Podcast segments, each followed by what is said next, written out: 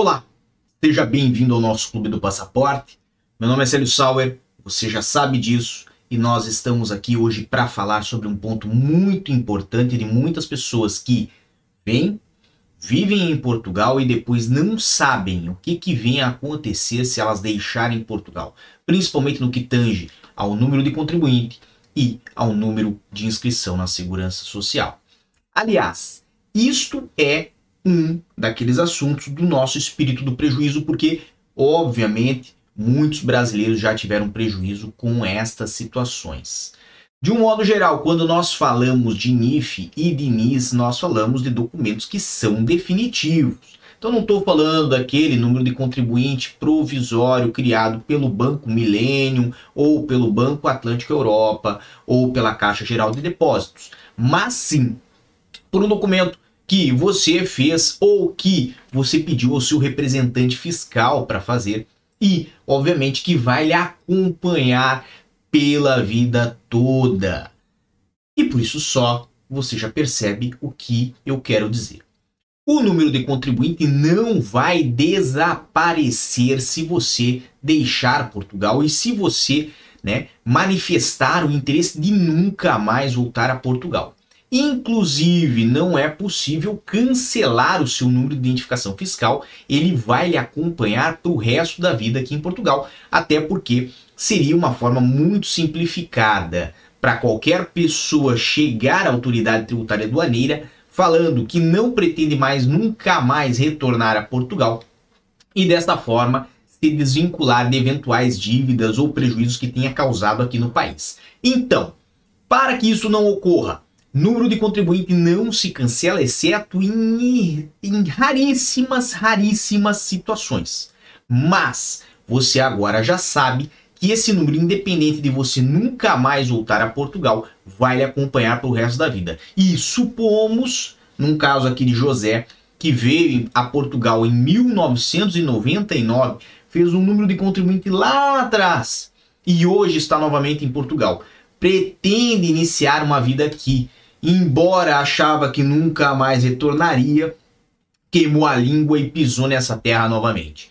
Nesta situação, José vai às finanças com seu passaporte e um representante fiscal e pede para lhe ser atribuído um NIF novo.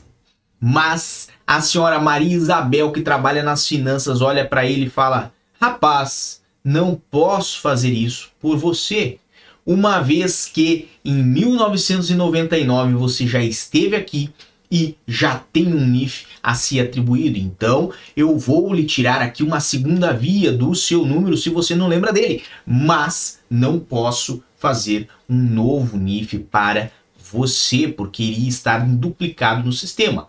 José fica um tanto quanto curioso e fica bravo, inclusive, porque ele fala: como que isso está ainda aí?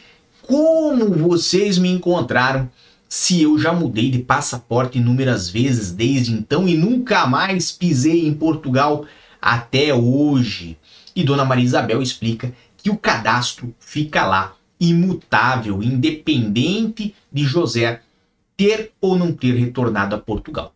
Então, agora você já sabe de várias informações aqui. Primeiramente, que não muda. Segundo, que é definitivo. Terceiro, que não importa se você mudar de passaporte, vai estar fácil localizar e identificar você pelo seu NIF.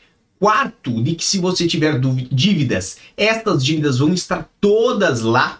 E quinto, quando voltar, que nem José voltou, se deixou dívidas, vai ter ali tudo, né, no seu prejuízo, inclusive dívidas fiscais. Muitas pessoas que vieram a Portugal no passado venderam um carro, não se preocuparam em fazer a transferência e hoje tem alguns carros a rodar aqui em Portugal com o nome de terceiros que não estão aqui.